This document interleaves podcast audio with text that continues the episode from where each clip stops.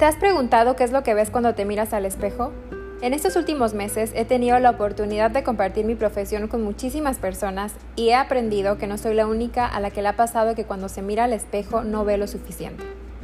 Resulta que he descubierto que cuando se trata de nosotros mismos nos encanta comenzar a señalar lo negativo y nos cuesta muchísimo agradecer lo positivo.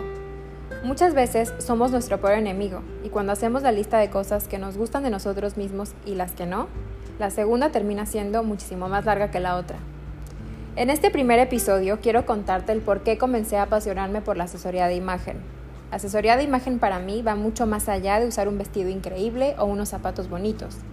La imagen es la suma de lo que eres por dentro y cómo lo proyectas.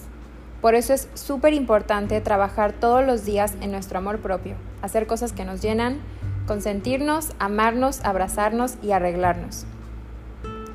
Decidí comenzar con este tema porque sé la importancia que tiene el aceptarnos y trabajar constantemente en nosotros.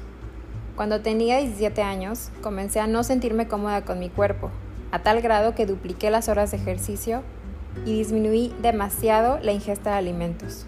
Y era una lucha constante conmigo misma de querer ser delgada, de no importarme nada, incluso el daño que le estaba causando a mi cuerpo. Comencé a bajar de peso de una forma muy rápida y mi vista estaba tan distorsionada hacia mí misma que cuando me veía al espejo yo veía todo lo contrario. En ese momento escuchaba constantemente los comentarios de la gente cercana que me decía, Eira, qué flaca estás, cómo le haces, te ves muy bien, etc.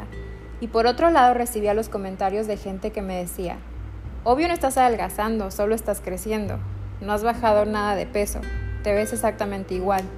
Por supuesto que en ese momento yo me quedaba con esos comentarios, hasta que llegó un punto en el que mi familia tuvo que hacer un plan para darme la ayuda necesaria. Aquí quiero hacer un paréntesis de agradecimiento a mi mamá y a mi familia, porque me siento muy agradecida de tenerlos, porque ellos son quienes siempre me han estado apoyando y en este caso me salvaron. Fui con una psicóloga, un nutriólogo, y en ese momento identifiqué el daño tan grande que le estaba haciendo a mi cuerpo. Aprendí la enorme lección de aceptarme, amarme y cuidarme y que definitivamente ni tu talla ni la opinión de los demás define quién eres.